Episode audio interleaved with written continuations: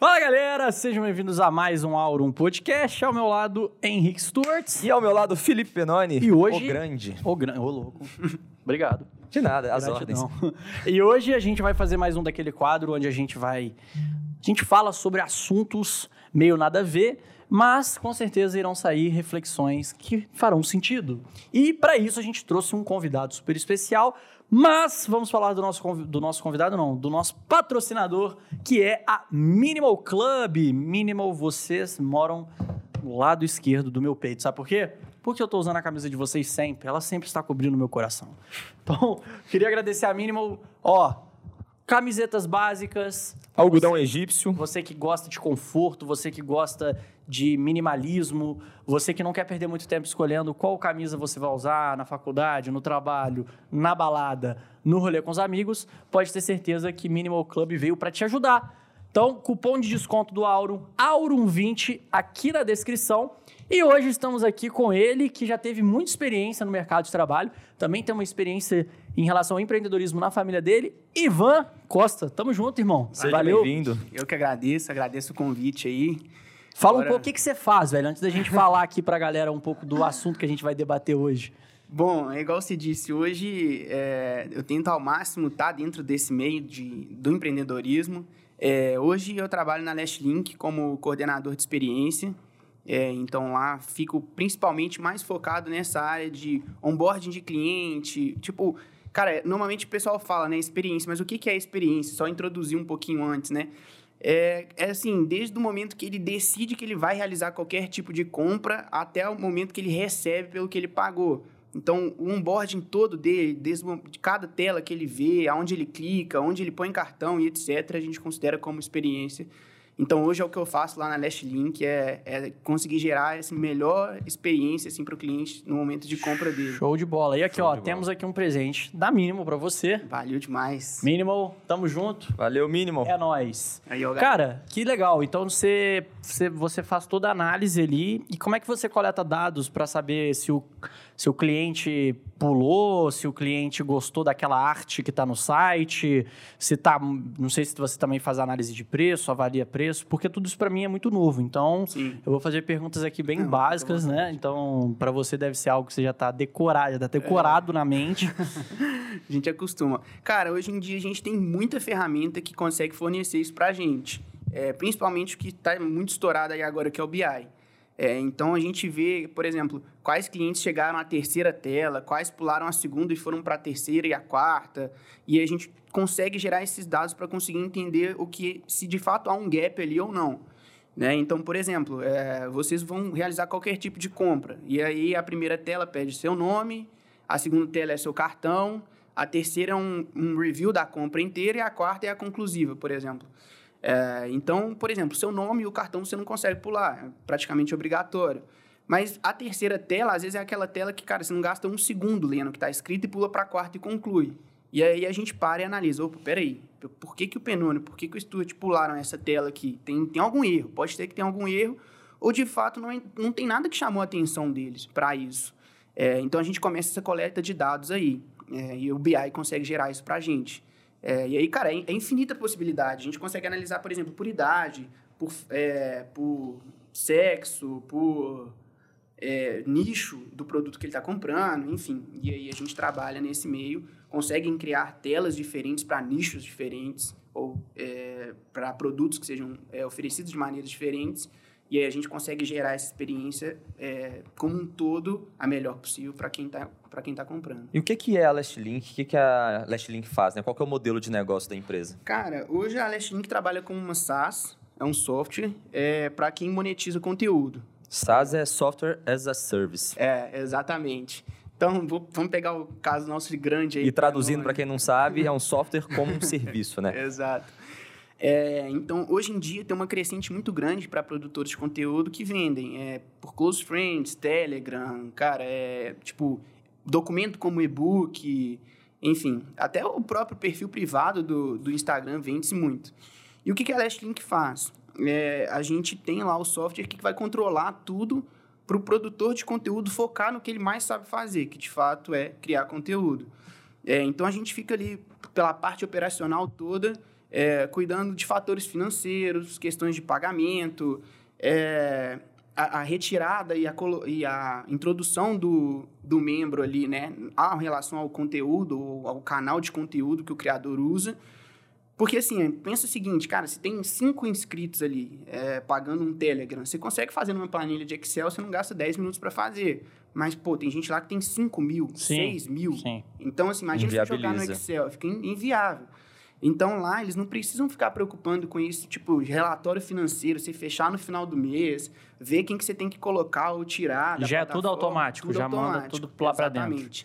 Então, deve ter um sistema de programação bizarro, bizarro ali, tipo, por é, trás. Exatamente. E essas plataformas disponibilizam uma API, um um esqueminha lá na programação que você consegue linkar o seu sistema lá e falar, olha, essa pessoa pagou, então vou colocar ela aqui. Exatamente. Ela deixou de pagar, não pagou a, a fatura, o, o bot já vai tirar. Ela. É, exatamente. Então, ah, basicamente, entendi. colocar num grupo de WhatsApp, Telegram, Close, Close friends. friends. E aí a gente tem a plataforma própria agora, que está sendo uma virada de chave muito grande. Porque, assim, cada dessas outras plataformas que a gente utiliza, né, de canais externos, tipo WhatsApp, o grupo tem limite, 256 pessoas é Telegram, é, tem algumas outras limitações. O Insta, pô, muita gente tem às vezes conta banida, a live cai, não consegue salvar.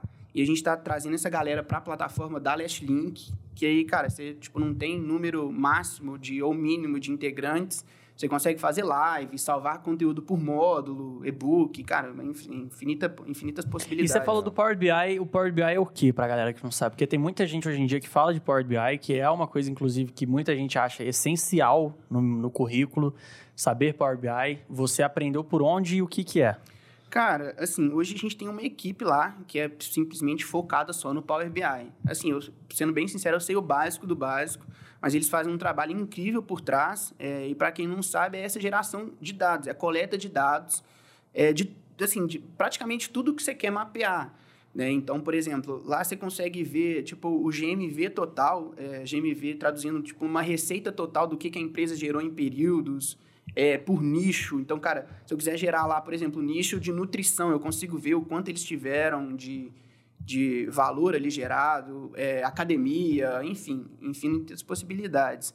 Então, o BI é, é, é isso, é tipo, conseguir reunir em, em, painéis, como se fosse um Excel mais avançado, embelezado, todos os dados que vocês precisam acompanhar dentro da empresa. Então, vai desde valores até, por exemplo, número de membros assinantes que entraram por período, é, quanto que teve de churn por nicho, pela empresa total.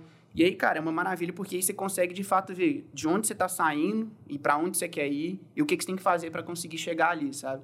É, então, de maneira bem, bem sucinta e bem simples, é isso. Basicamente, você pega todos os dados que você coleta lá dentro da empresa, joga no sistema e fala: Eu quero saber qual que é a relação disso aqui vai criar um relatório para você, Exato. falar exatamente qual que é aquele indicador que você precisa ao longo do tempo e o que você quiser saber, saber mesmo, né? Eu nunca usei, eu só, eu só ouvi falar, mas nunca cheguei a usar, não. Nem nem procurei. Eu não sei mexer, mas eu entendo Todo o básico, assim, sei como é que, é que funciona. Né? É. Tipo, ter hoje em é dia. Tipo, aquela, Análise de dados. função PROC-V do Excel, que você tipo, tem sei, um bilhão sei, de números e fala, cara, me mostra isso. O Power BI é isso. Ah, bota fé. Tipo assim, Legal. sucintamente, né? Tipo, você tem um bilhão de números ali e eles conseguem separar o que você de fato precisa. E você trabalhou em grandes empresas, por exemplo, na Unilever, você foi é, eu fui closer dele. Closer. O que, que é isso? O que, que é o closer? É, tem, tem um outro nome, né? Que você, era closer, que você até me mandou no WhatsApp. Era. Não, eu fui closer. De... A gente me fugiu. Não, tá, tudo bem, mas aí o que, que o closer faz? Cara, closer é o seguinte: você é responsável pela finalização de contratos. Então, por exemplo, a Unilever estava em contato com a empresa X, negociando os produtos Y e Z. É, então, eles te entregam, é, tipo, um, um um preview desse contrato e fala, cara, a gente precisa que você feche isso aqui para a gente. Então, você ia lá, eu conversava com os diretores, etc. Por exemplo, eles têm contrato, isso é público, é, com a Lugo, da MRV. Sim. É, então, você senta lá com os diretores e fala, olha, a gente está te oferecendo isso, o que, que você tem de dor, o que, que você precisa, a gente quer chegar a que ponto, né, entre aspas, nessa parceria. Então, a gente era, eu era responsável pelo, por Minas Gerais para se tratar com grandes empresas é, lá da Unilever. Uhum. Então, cara, tinha construtora, é, distribuidora, enfim, vários nichos E o closer, de fato, é isso. É, é e, a, a, traduzindo do inglês mesmo, é tipo você fechar o fechamento de um contrato. E o que, que você acha que foi essencial, assim, para você conseguir entrar em grandes empresas? Como, por exemplo, a Bag também, que você tinha até comentado, Unilever... Sim. Hoje está na Last Link. Cara. Porque tem muita gente que tem um pouco de dúvida. Ah, o que, que eu coloco, às vezes, pô, no meu currículo é network, é, é botar a cara mesmo, ir lá, é, é, é, ter, ter experiência com coisas que a maioria das pessoas acabam não tendo, ter conhecimentos fora da curva. É, eu acho que assim, para você ser um cara fora da curva, você tem que né, fazer de fato o que a maioria, de fato que a maioria não faz. É, por exemplo, quando eu entrei no BEG, é, era o Pedrão, o, o Thiago, que são sócios, cara, tinha mais três, quatro pessoas. Então, é, tipo, de dois anos, né, o que eles falam de startup, né? Tipo, triplica, triplica, dobra, dobra. Em dois anos seguidos, a gente triplicou o tamanho. E aí, com isso, você consegue adquirir uma carga de, de conhecimento muito grande. É, e hoje, né, o que mais se fala é que, cara, conhecimento é acessível para todo mundo. Mas existe uma diferença muito grande de quem pega e, de fato, aplica do que quem fica no campo teórico. Então, acho que um diferencial, assim, para ter conseguido entrar na Unilever, ou tanto no Bag quanto na Nestlink, foi conseguir, assim, cara, é, o que, que eu preciso de saber, de fato, que essa empresa está focada, onde que eles querem chegar, para eu conseguir entregar o que, de fato, eles precisam. É, então, assim, traduzindo de uma forma menos abstrata, cara, é conhecimento e colocar a cara. É, nesse mundo de startup, para quem né, nem todo mundo consegue ter uma, uma visão muito, muito bem do que, que se trata, é, cara, é loucura. Tipo assim. E qual que é a diferença, tipo, de trabalhar numa startup e numa empresa gigantesca que nem a Unilever? Ou, eu posso ficar aqui citando para vocês até amanhã, é muita coisa. Mas, primeiro, eu acho que na startup todo mundo é muito acessível. É uma coisa que eu valorizo muito. Tipo, cara, quem acabou de entrar conversa com o CEO, conversa com o head, conversa com o coordenador, todo mundo, assim, tem um espacinho ali. Uhum. A cultura é totalmente diferente. Foi uma coisa que foi um choque para mim quando saí de uma startup, entrei numa empresa multinacional. É um pouco do fato da cultura. Em que sentido? Cara, tipo assim, startup você não, assim, Você tem mais liberdade. É, muita liberdade. Tipo assim, o pessoal, pô, tinha, tinha gente, pra vocês terem noção, que o cara ia, não tinha garrafinha, ele tomava água numa mamadeira lá. Então, assim, você vê que ele chegava numa, com, por Deus, com uma mamadeira e tomava água na mamadeira. Então, assim, você tem mais liberdade, é, é, assim, cara, de vestimenta, de palavras, de abordagem, de tratativa. Então, esse fato, fato cultural pega muito. E a burocracia é, também numa empresa grande, né? É Tudo que você tem que fazer tem que prestar conta, tem Exatamente. que... Assim, por exemplo, na Unilever, né, alguma mudança que a gente tinha que fazer aqui em Minas Gerais, porque, né, assim, o pessoal todo era de São Paulo. Então, se você pega o paulista, o cara é muito diferente de um mineiro.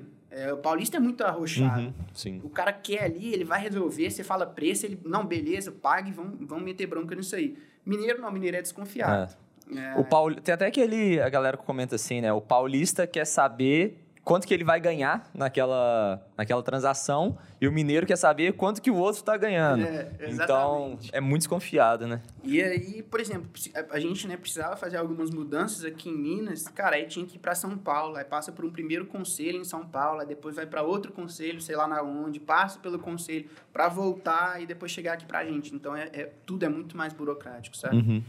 E fora que é o principal, que eu acho que assim, é o, o que dá mais gás é, você conseguir ver resultado. Então, você pega uma Unilever da vida, se ela cresce 2% ao ano, você fala, tipo, talvez de bi.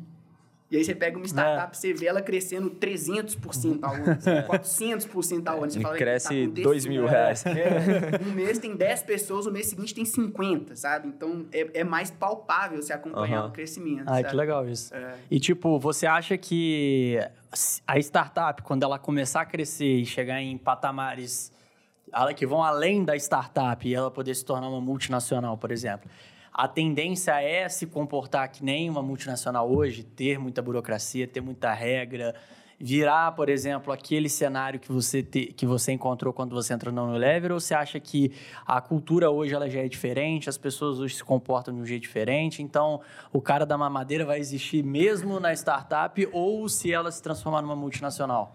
Cara, eu acho que sim, algumas coisas são inevitáveis é, algumas, algumas regras acabam sendo criadas por serem inevitáveis, né? até por questões de resguardo da empresa. Uhum. É, mas eu acho sim que assim, nascer startup, a raiz sempre tende a ser startup. É, então a gente vê, até por conta de pandemia, teve uma mudança muito grande na forma de se trabalhar É, eu conheço pessoas que tinham cargos excelentes em empresas mega consolidadas. Cara, o cara presenciou um pouquinho de home office e não quer voltar a trabalhar, sabe? Então você vê que até grandes empresas estão se curvando um pouco a isso de ser um pouco mais liberal, um pouco mais flexível, resiliente quanto a isso. Então acho que a gente vai ter uma mudança muito considerável a respeito de tanto forma de trabalho quanto de cultura que vem dessa, dessas startups que já começam assim, tendem a continuar assim ao longo do tempo. E você começou ali, por exemplo, na Bag, a empresa estava começando, tinha pouca gente, aquela possibilidade de crescimento bizarro na sua carreira, dar aquele pulo junto com, com os próprios sócios também. Se você começa lá atrás, com certeza você vai crescer junto. É, e você optou por ir, para uma multi, pra, por ir para uma multinacional, né? É, foi qual foi o motivo por, por trás disso? Foi para adquirir experiência do mundo corporativo? Foi só querer novas experiências mesmo, ver como é que é aquilo ali? Porque depois você voltou para startup também. É, você não gostou tanto do que viu lá e resolveu voltar para aquele estilo? Um pouco por, por, é, por trás das suas decisões. Cara, é, assim, é, eu acho que isso da, da nossa idade, né? A gente acaba sendo um pouco mais novo. É, quando eu entrei lá na, na Unilever, a galera me chamava de chaveirinho. É, não tinha ninguém com, tipo assim, menos de 30 anos. E era eu na multidão de gente mais velha, sabe? Uhum. Chaveirinho, é... sacanagem. Pô, chaveirinho. Então, assim, foi, foi um susto. De fato, foi um susto. É, tanto nessa parte da cultura que eu trouxe, é, quanto a essa burocracia que tinha. Então, eu, assim, foi uma experiência gigante para mim, não arrependo de maneira nenhuma. É, tive contato com pessoas ótimas, um networking gigante. É, mas depois daquilo ali eu falei, cara, é o que eu falei, tipo assim, não me enchia tanto o olho de você acompanhar uma coisa de perto, sabe? É, de assim, cara, tipo, startup você presencia, chega um mês que a galera fala, ou isso aqui dá certo ou a gente quebra. Aí você fala, nu, alguma coisa a gente tem que fazer. É, e eu acho que isso gera um, um calor maior de você estar tá ali, colocar a mão na massa, e é mais palpável de você conseguir ver que, tipo, ó, o que eu estou fazendo está gerando resultado. E nessa questão de empresas maiores, mais consolidadas, é difícil, né? Assim, você vê lá o crescimento de 1%, 2% ao ano, você fala, cara, será que o que eu fiz aqui, os cinco é. contratos que eu fechei, deram resultado para isso ou não? Então acho que. É da hora essa visão. Na startup você consegue ver mais o resultado que você. É, é, é palpável. Você, sente gera, né? mais, né? você se sente um pouco mais responsável ali Sim, pelo que foi feito, né? É. E quantos mil funcionários tem, por exemplo, onde você trabalhava? Na Unilever? É. Nossa, não faço ideia. Era muita gente. É muita gente. É muita gente. É porque é uma empresa global, né? É, Só não, tem funcionários no mundo inteiro. Vamos descobrir aqui. É, e você tem vontade de empreender? Você já empreendeu, assim, criar sua própria empresa? Cara, assim, é... tem. Se eu falar que eu não tenho, é mentira. Acho que todo mundo sempre teve esse sonho, né? Cara, eu quero abrir alguma coisa que seja minha. É... Mas, assim, até agora eu não acho que ainda tive o meu momento de largar tudo e falar, cara, eu vou tocar alguma coisa. Tô longe, né? cara, vou tocar alguma coisa que seja do Ivan, o Ivan vai tirar isso do zero e vai fazer, sabe? Uhum. É... Hoje em dia eu acho que não tem muito mais disso de, cara, você tem que começar aos 20, aos 25. Não, você legal. pega o, o cara do KFC, ele criou o KFC acho que com 60 anos, uhum, alguma coisa alguma do tipo. Coisa assim.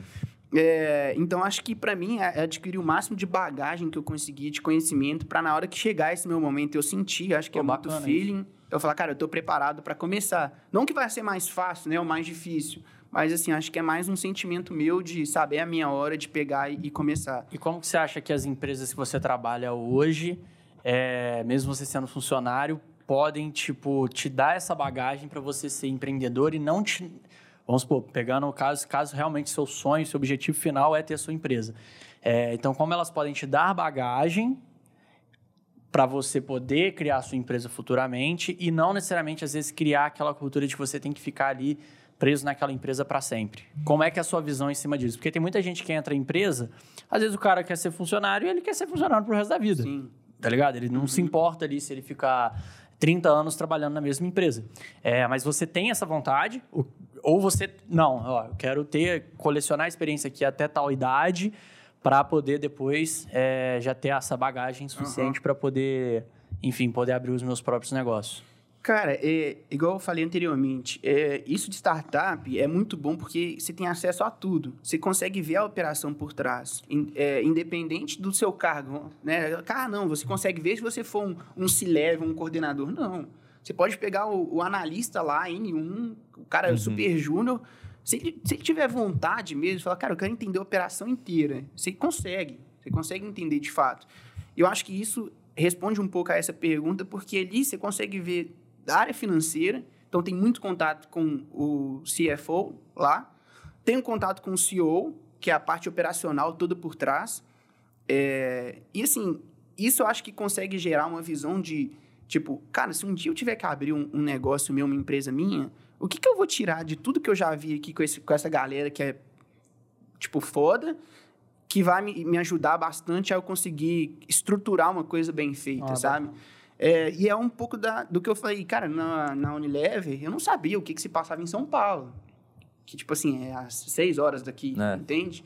Imagina no mundo inteiro. É... Até puxei os dados aqui, dá uma olhada. No mundo inteiro, são mais de 400 marcas que a Unilever, o, a Unilever tem, mais de 190 países então tá realmente no mundo inteiro. inteiro. E 100, 149 mil pessoas no mundo inteiro também é. trabalham lá dentro. A Unilever ela é o quê? Nossa. Tem produto demais. Não, mas, mas assim, mas o que que é... Eu lembro que eu tinha isso na aula de geografia na escola. Tipo assim, é...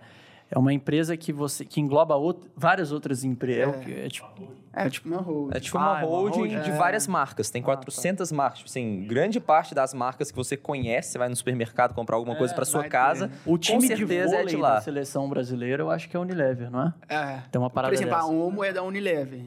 A Omo? A Omo. A ONU ou a ONU? OMO. Ah, OMO. Tá. Foi empurrar a ONU, Organização das Nações Unidas. e... Vamos ver as marcas aqui. Tem muita coisa conhecida. Ben Jerry, Dove, Tresemme, Tablito, Acho Rexona, é dele. Dove. Vou falar, uma, vou falar uma marca aleatória e vamos ver se é. IP. IP. Aquela com Y? É. Detergente? Não.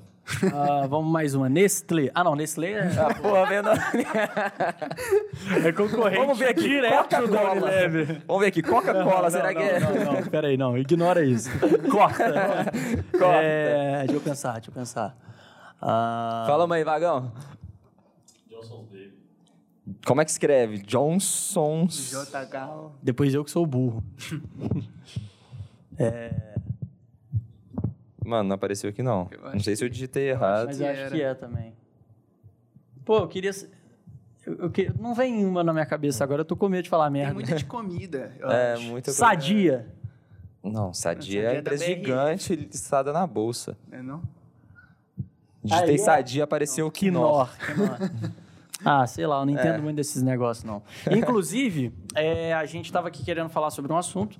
E, cara, a ideia de hoje é, é o seguinte: e se só existissem empreendedores?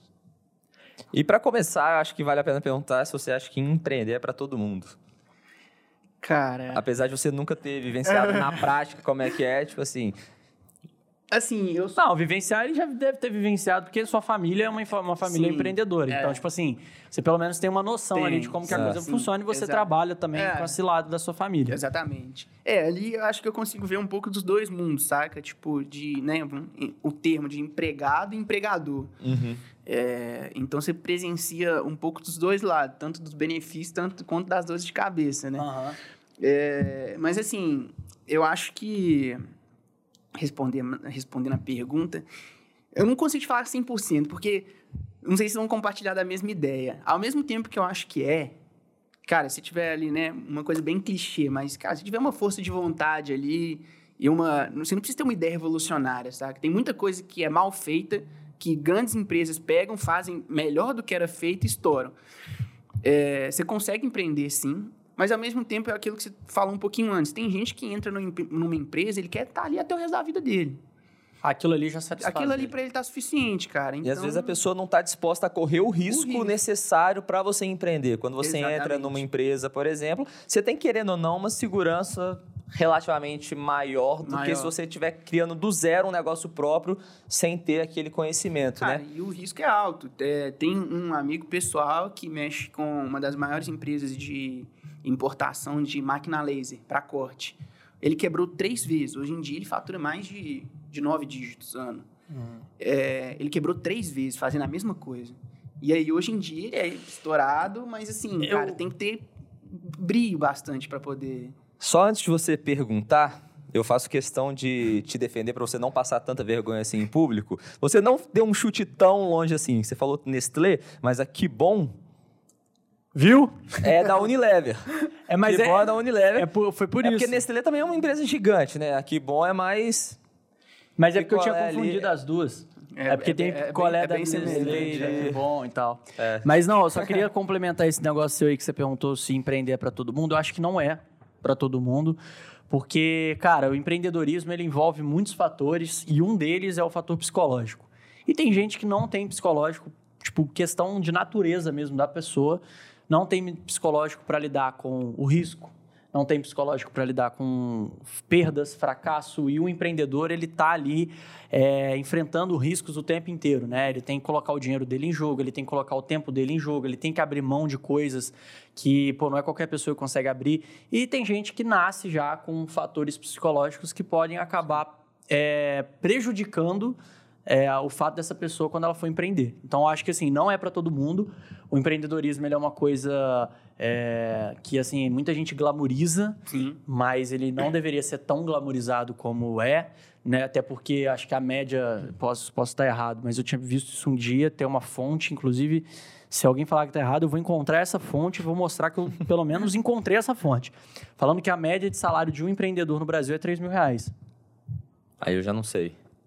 É, Eu não sei porque que eu olhei pra você, tipo, É. mas Aí é. eu não sei. Então, tipo assim, Não cara, tem, nessa furada. tem, tem, tem, tem empresa que funcionário ganha muito mais do que o, que o, que o empreendedor. Ah, Peroni, mas tem empreendedor que ganha 3 milhões.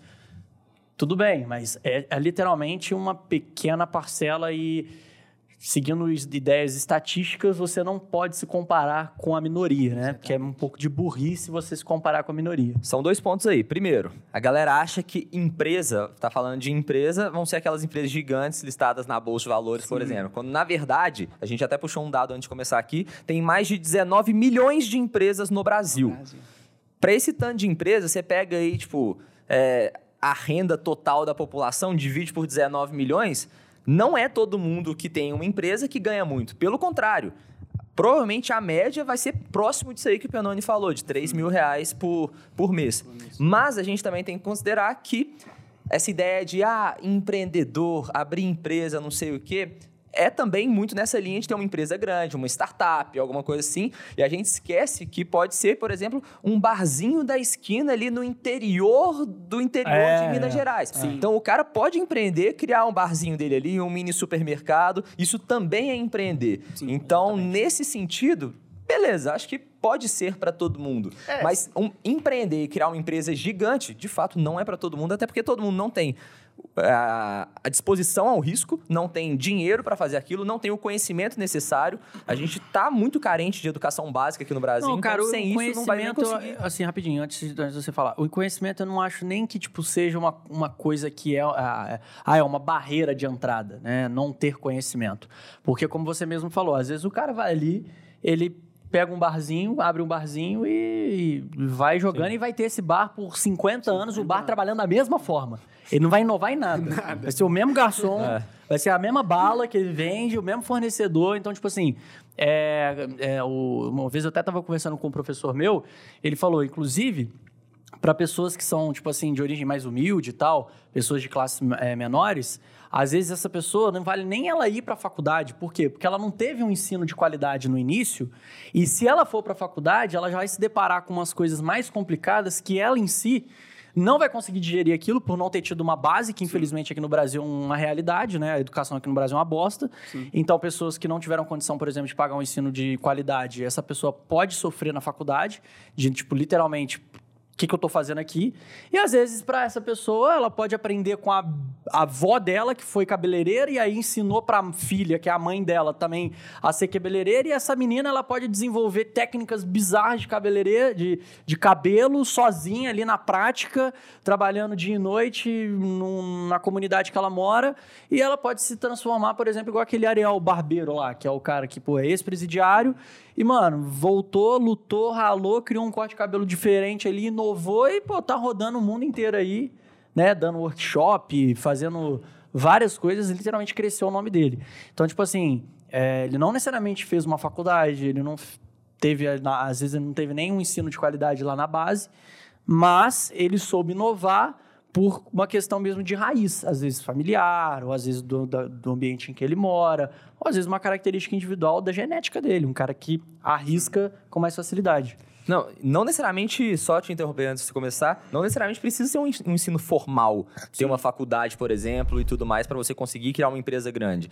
Mas quem começou do zero, sem ter conhecimento, numa empresa pequenininha e tudo mais, e eventualmente virou uma empresa gigante, essa pessoa estudou muito ao longo da vida dela. Uhum. Não se engane que aquela pessoa não fez faculdade e ela chegou lá porque chegou. Não. Ela estudou muito, mesmo que não seja por meios tradicionais.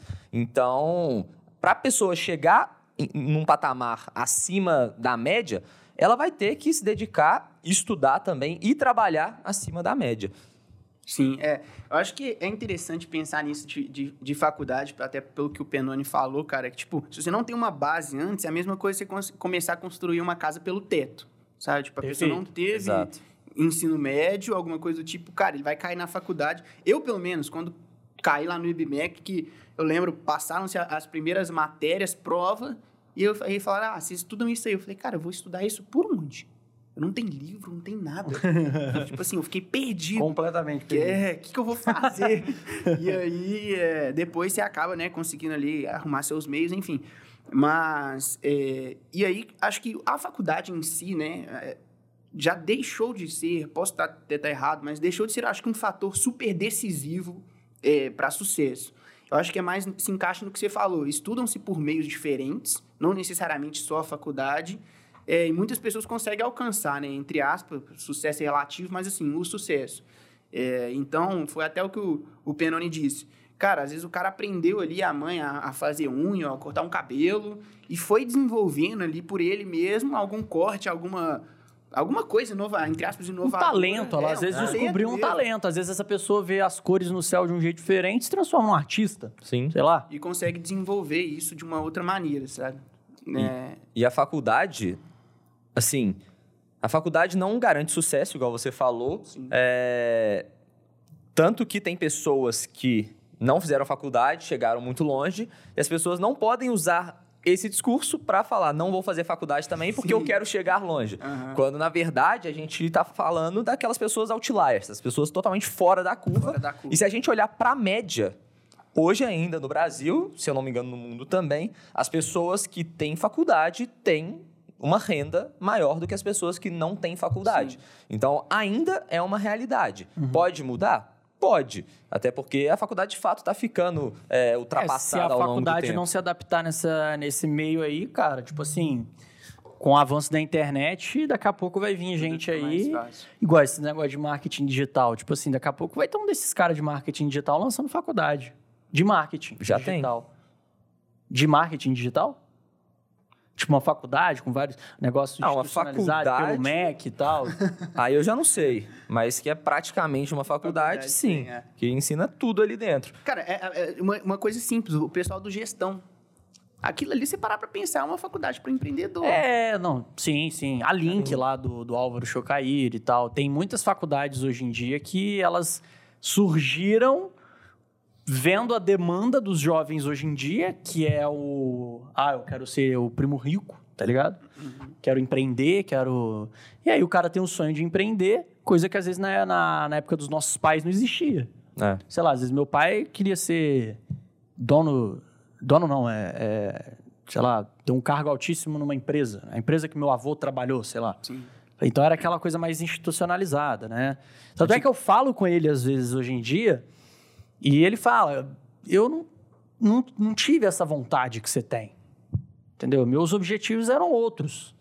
Eu não tinha, tipo, sei lá, eu não via as coisas que você vê. Então, sei lá, eu vejo na internet hoje em dia o fulano de tal tendo uma vida foda, viajando para tudo quanto é lugar, tendo carro top, o cara lá saradão, fazendo atividade física onde ele quer tal. Eu falo, mano, quero ter uma vida desse cara. Na época do meu pai, mano, o cara mais, a, a mais próximo que tinha dessa vida lá na cidade que ele morava, era, sei lá, o, o dono do supermercado, que era o cara mais rico da é. cidade. Botafé, que tinha o carro mais top da cidade, que não era nem. Fazenda. Que não era muita é. coisa, né? Não, dono de fazenda é humildade pura. Se você for ver dono de fazenda, o cara não ostenta, tá ligado? Tipo assim, dono de fazenda geralmente é. O cara tá cheio da grana. É Mas o cara é humildaço. Você olha para ele e você acha que, porra, o cara não tem nada. Mas, então, tipo, o fato que hoje em dia a gente vê muito a vida das outras pessoas e a gente acaba se comparando, a gente fala, ah, eu quero ser assim, e isso acaba criando essa vontade interna de querer ah, ser empreendedor, de querer é, ficar muito rico, de querer ficar bilionário, tudo bem, mas e o preço para ser esse bilionário, para ser milionário, para ter tanta coisa? Será que é algo realmente que é, é aquilo que você pensa ser, né? Será que aquele cara é feliz? Será que aquele cara faz algo legal? Será que ele trabalha com algo que não é ilegal? Uhum. Será que ele ganhou todo esse dinheiro de uma forma justa? Então, tipo assim, tem muitas coisas que a gente tem que avaliar que às vezes a galera não avalia. E ela só sonha em ser igual aquele cara. Exato. Mas e o preço que aquele cara paga? Será que ele dorme no final do dia, bota a cabeça no travesseiro e dorme tranquilo? Sim. É, hoje em dia eu acho que tem muito disso da internet que o povo vê o que quer ver, né? É. Então, isso traduz muito isso que você trouxe. Que é tipo, ah, o cara vê que, é igual você falou, o cara tem helicóptero, tem 10 carros na garagem, é, enfim, mas assim, o que que, qual que foi o preço que de fato ele pagou para estar tá ali, sabe? É, e hoje em dia a gente vê, né, pou, poucos casos, mas igual, tem foto lá do, do Bezos trabalhando na garagem, tem foto do, do Steve Jobs trabalhando na garagem, mas assim... Isso é romantizado pra caralho. Quantos outros não empreendedores que passaram por esses processos ou até mais e que hoje em dia talvez tenham um, um perfil um pouco mais mais, talvez bem mais low profile, e que a gente não tem ciência disso. Então, é. vê, paga-se X milhões num iate, paga X milhões num carro, mas, cara, tipo, qual que é o por trás da, das telas ali que se passou disso? É, Exatamente. É, e ninguém põe isso no, na conta, sabe? É, e eu acho que o mais importante no final é dormir bem. Pô, o cara pode ter. É porque a galera vê muito material. Sim. E o material ele é o seguinte: você comprou esse carro, depois você vai querer ter o outro. Agora você tem esse, agora você vai querer ter o outro que é melhor. E você nunca vai ficar satisfeito. Material, cara, é consumismo é pecado. Consumir demais é pecado. Então, tipo assim, é... quando a pessoa ela vicia em consumir, com luxo, essas coisas, essa pessoa ela vai entrando num buraco sem fundo. Então, feliz ela provavelmente não vai ser. É, isso aconteceu com o Justin Bieber, né? É, naquele documentário dele, cara, ele fala, tipo, com 20, 19 anos, tinha já tudo. tinha todos os carros, já tinha viajado o mundo inteiro, todas as roupas, sucesso explodido. O cara se viu num, Exatamente. Se viu num beco sem saída. É. Tipo, o que, que eu vou fazer depois daqui, saca? É, e assim, é o maior fã do é... Justin Bieber, né? o cara é bruto. Você acha que vocês Brutal. são até parecidos um pouco? Hã? Vocês são até um pouco parecidos. Né? Que... É um pouco mais bonito que ele. Pô, obrigado, gente. Não sei se ele canta tão bem, mas de beleza o Fernando é um pouquinho mais bonito. Canto no, no banho. Mas isso é bizarro, mano. Aqui, ó, mais um dado que eu peguei. A maioria das empresas do país não dura 10 anos. Ou seja, de, as empresas que foram abertas em dois, até 2008, 25% continuavam abertas em 2018. Uhum. Ou seja, 75% das empresas que abrem no Brasil, elas fecham em menos de 10 anos. Então, por que, que empreender talvez não seja para todo mundo?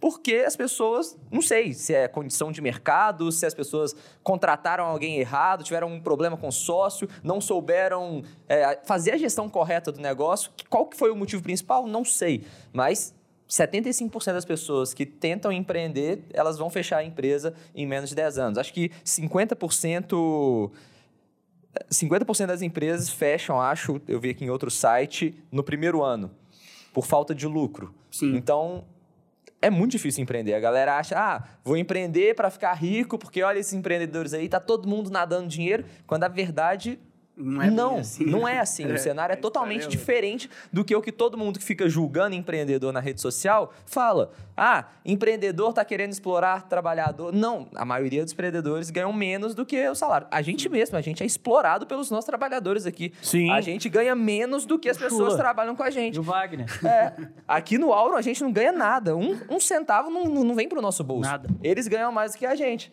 Mas por quê? A gente está pensando lá na frente também, Exatamente. enfim. É... E tipo assim, uma pergunta. Lá dentro da Unilever, por exemplo, quando você trabalhou lá, tem muito empreendedor lá dentro ou é só um dono da empresa? Os sócios, né, no caso? Cara, na realidade... Vocês terceirizam tudo? Tem centros ali, tipo, ah, a gente vai desenvolver isso porque isso a gente não quer terceirizar, a gente quer ser dona dessa, desse setor. Então vamos botar um empreendedor interno aqui para cuidar desse projeto. Sim. Isso rola? É, sim, sim. É, cara, você pegar uma empresa com uma operação desse tamanho, é praticamente impossível ser dono da operação inteira.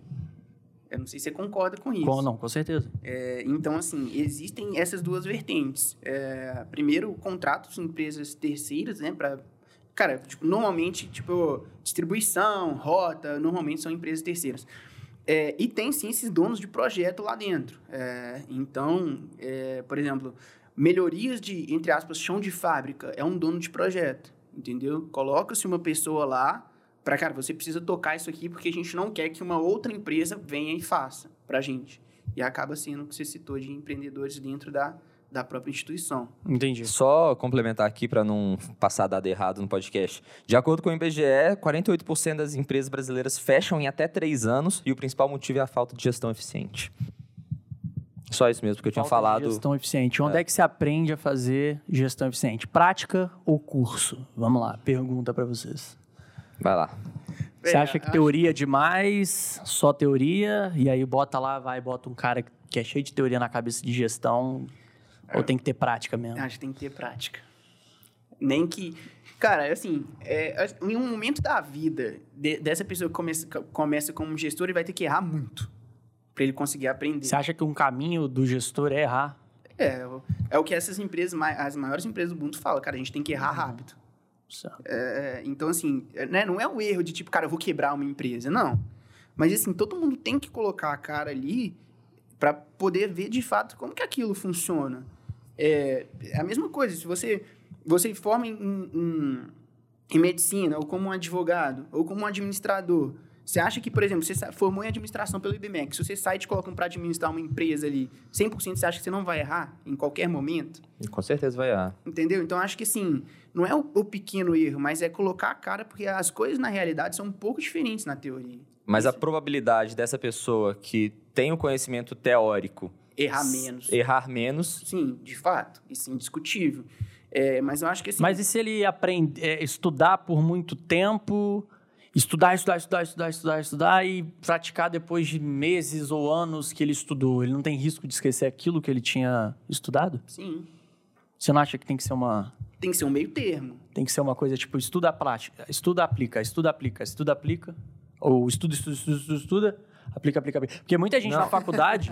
tênis, é, meia, meia, tênis, tênis ou meia, tênis, meia, tênis? Não, é porque, tipo assim, tem muita gente na faculdade que faz isso. Estuda, estuda, estuda, estuda, estuda, estuda, formou prática. Só que quando o cara vai, for, vai, vai praticar, ele já, já esqueceu grande parte daquilo que ele estudou. Cara, isso é até assim, todo mundo acompanha. Sempre tem aquela pessoa na sala que é a mais estudiosa, a mais. Não sei é. que, fala, esse cara vai ser foda.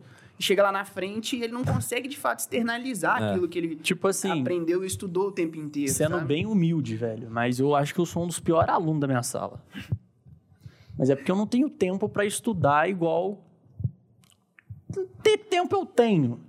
É mas eu priorizo prática, é. cara. Tipo assim, eu sou o cara que eu estudo qualquer matéria, disciplina que eu tenho na faculdade, eu estudo ela e eu já penso, como que eu posso aplicar isso no meu negócio?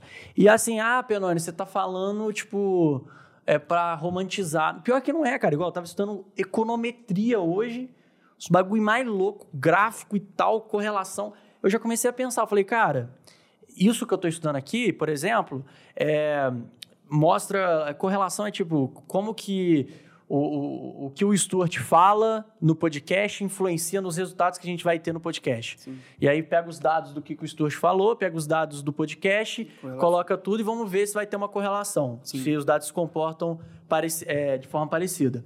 Convergente. Então eu já olhei e falei, pô, cara, isso é uma parada que eu, se não fosse essas matérias de, de econometria, eu nunca teria parado para pensar que isso existe, tipo, que existe esse lance de correlação. Uhum. E que já tem toda a metodologia lá, que, assim, por mais que seja algo difícil, tem que saber programar, tem que ter habilidade, tem que ter prática.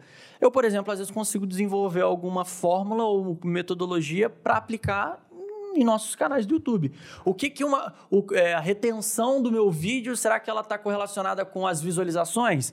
Aí eu vejo que está correlacionado, eu falo, ó, oh, já cheguei numa informação final aqui. Então vamos focar em retenção. Como é que a gente pode aumentar a retenção? Vamos colher dados um também. Já, ué. Cara, mas é exatamente isso. Tipo assim, bota fé. Sim. É, é, tudo que eu tenho, que eu tenho então na faculdade, eu aprendo, mas não é para tirar nota boa na prova.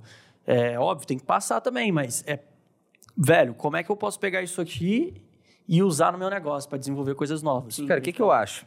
Assim, eu estudava para tirar nota boa na prova, porque se eu tirasse nota boa na prova, eu pegava bolsa e a faculdade saía mais barato e esse dinheiro ficava no bolso. Mas para você ser bem sucedido no empreendedorismo, é o mix dos dois que a gente está falando. Sim. Precisa unir teoria com prática. prática. Porque na teoria é, é, muito importante você aprender muita coisa que muitas vezes a prática não vai te ensinar. Contabilidade, análise e demonstração financeira, essas coisas assim, você aprende muito mais numa teoria do que na prática. Então, por exemplo, tem muita empresa, nos dados que a gente estava pegando, grande parte das empresas fecham por falta de gestão e a grande maioria dos empreendedores no Brasil, a grande maioria, não sabe dizer se a empresa dele dá lucro ou prejuízo. Como que você vai tocar conduzir, um tocar um negócio se você não sabe. sabe se dá lucro ou prejuízo Concordo. e quais são os motivos desse lucro ou prejuízo? É tipo então, você isso é saber é muito... se você tá com febre ou não, né? é, né? Hã? Pô, se você dá lucro ou prejuízo, você tá no negativo ou no positivo. Tô com febre ou tô sem febre? Botou o termômetro, olhou, não sabe ver, pô. É, tipo isso.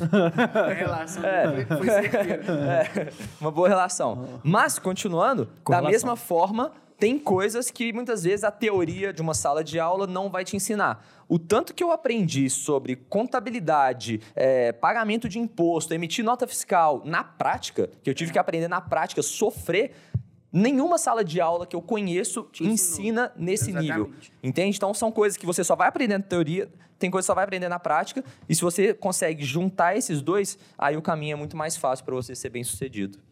Exatamente. É, aquilo de se, se prender muito a, a, livros, né? É, a coisas talvez muito complexas. Tem até um livro do José Roberto Ferro, é, que chama Metodologia Ágil.